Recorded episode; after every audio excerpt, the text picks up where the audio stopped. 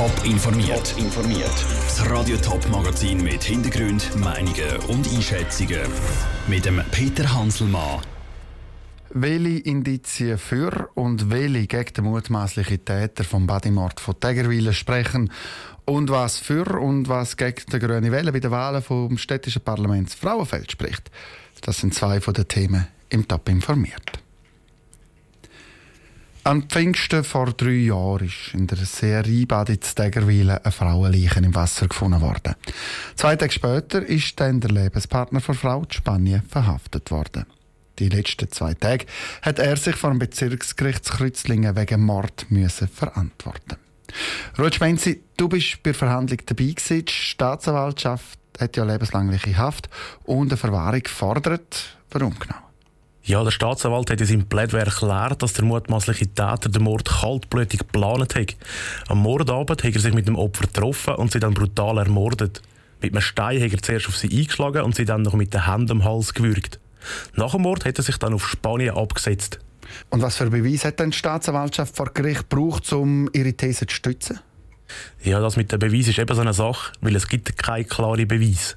Die ganze Anklage ist auf Indizien aufgebaut. Die sind aber aus der Sicht vom Staatsanwalt alle sehr eindeutig, also dass es darum klar sei, dass der mutmaßliche Täter das Opfer ermordet hätte. Eines von diesen eindeutigen Indizien ist, dass der mutmaßliche Täter am Anfang alles zugegeben und der Mord so beschrieben hat, wie es nur der Täter kennen.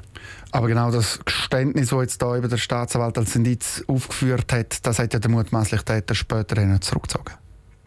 Genau, und auf dieser Tatsache hat sich auch das Plädoyer vom Verteidiger aufgebaut. Der hat dort den Richter klar machen, dass der mutmaßliche Täter den Mord nie wirklich zugegeben hat. Er hat bei den Befragungen immer nur gesagt, es werde wohl so gewesen sein. Auch stimmt der zeitliche Ablauf vom Mord nicht, so wie er der Staatsanwalt präsentiert hat. Aus der Sicht vom Verteidiger ist das Opfer von einem bis jetzt unbekannten Täter ermordet worden. Und auch der mutmaßliche Täter selber hat der Richter mehrmals gesagt, dass er nicht der Mörder sei. Besten Dank, Rutsch, für die Informationen. Das Urteil vom Gericht, das gibt es jetzt noch nicht. Das wird dann morgen Nachmittag verkündet. Radiotop ist dabei.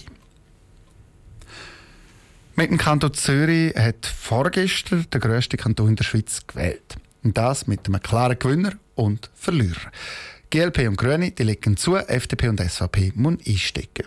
In der Region gibt es am Sonntag schon die nächsten Wahlen. Zum Beispiel in der Thurgauer Hauptstadt Frauenfeld. Dort wird das städtische Parlament neu gewählt. Vielleicht hier im Zeichen Grün. Mehr Bücher. Lassen sich die kantonalen Wahlen zu Zürich ummünzen auf die städtischen Wahlen zu Frauenfeld? Wird auch der Frauenfelder Gemeinderat grüner am Sonntag? Ja, ist Michael Pöll, der Präsident der Grünen, zu Frauenfeld überzeugt. Zürich ist also ein bisschen repräsentativ äh, für die Schweiz. Wir hatten natürlich den Klimastreik gehabt, am Freitag vor zwei Wochen. Wir haben die laufende Klimanotstandspetition. Also so das Umfeld ist auch im Frauenfeld eigentlich günstig, muss man schon sagen, doch. Ein bisschen vorsichtiger ist Andreas Schilling, der Präsident der Grünen Liberalen. Er glaubt daran, dass seine Partei Sitz gewinnt, aber nicht im Ausmaß von Zürich. Sehr viele Leute haben schon gewählt. Ich bin gerade heute angesprochen worden von jemandem, der gesagt hat, er hätte mich auch gewählt, wenn er mich vorher kennengelernt hätte. Und so wird es auch sein. Und darum sind wir eigentlich nicht äh, euphorisch. Kommt dazu, dass die Frauenfeld eine politische Kraft mitmischt, was es so im Kanton Zürich gar nicht gibt. Die Partei Krampfen und Hirne, die sich in Umweltthemen auch auf grüner Seite positioniert. Der Präsident Charles Lander sagt, auch sonst seien die Zürcher Wahlen ein schlechter Gradmesser für Frauenfeld. Das hat damit zu tun, dass wir hier von einer Stadt reden, mit einer anderen Geschichte, mit einem eher ländlichen Kontext. Und in Zürich hat viel, viel stärker der urbane Kontext jetzt die Wahlen bestimmt als das Land. Auch weil ganz andere Themen eine Rolle spielen, lassen sich die beiden Wahlen nicht vergleichen, findet der FDP-Präsident Roman Pulver.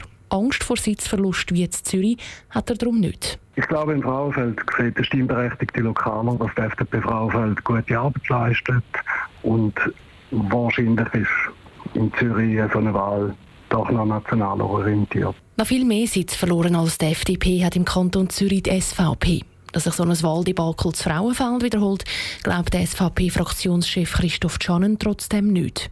Für das sagen die Frauenfelder und die Zürcher SVP viel zu unterschiedlich. Wenn man glaubt, den Stil von der Zürcher SAP anschaut, kann man den nicht vergleichen mit dem Stil von einer lokalen SAP hier in Frauenfeld. Ich glaube, wir machen Sachpolitik auf unserer Parteilinie, aber nicht so polemisch. Und so haben also alle Parteichefs ein eine andere Haltung dazu, wie fest dann die Zürcher Wahlen ein Signal sind für Frauenfeld. Die eindeutige Antwort geben dann die Wähler, eben am Sonntag. Der Beitrag von Vera Büchi. Radio Top und Top Online berichten dann eben am Sonntag live aus Frauenfeld. Und Parteien im Porträt gibt es jetzt schon auf toponline.ch zum Neulesen. Top informiert, auch als Podcast. Mehr Informationen gibt es auf toponline.ch.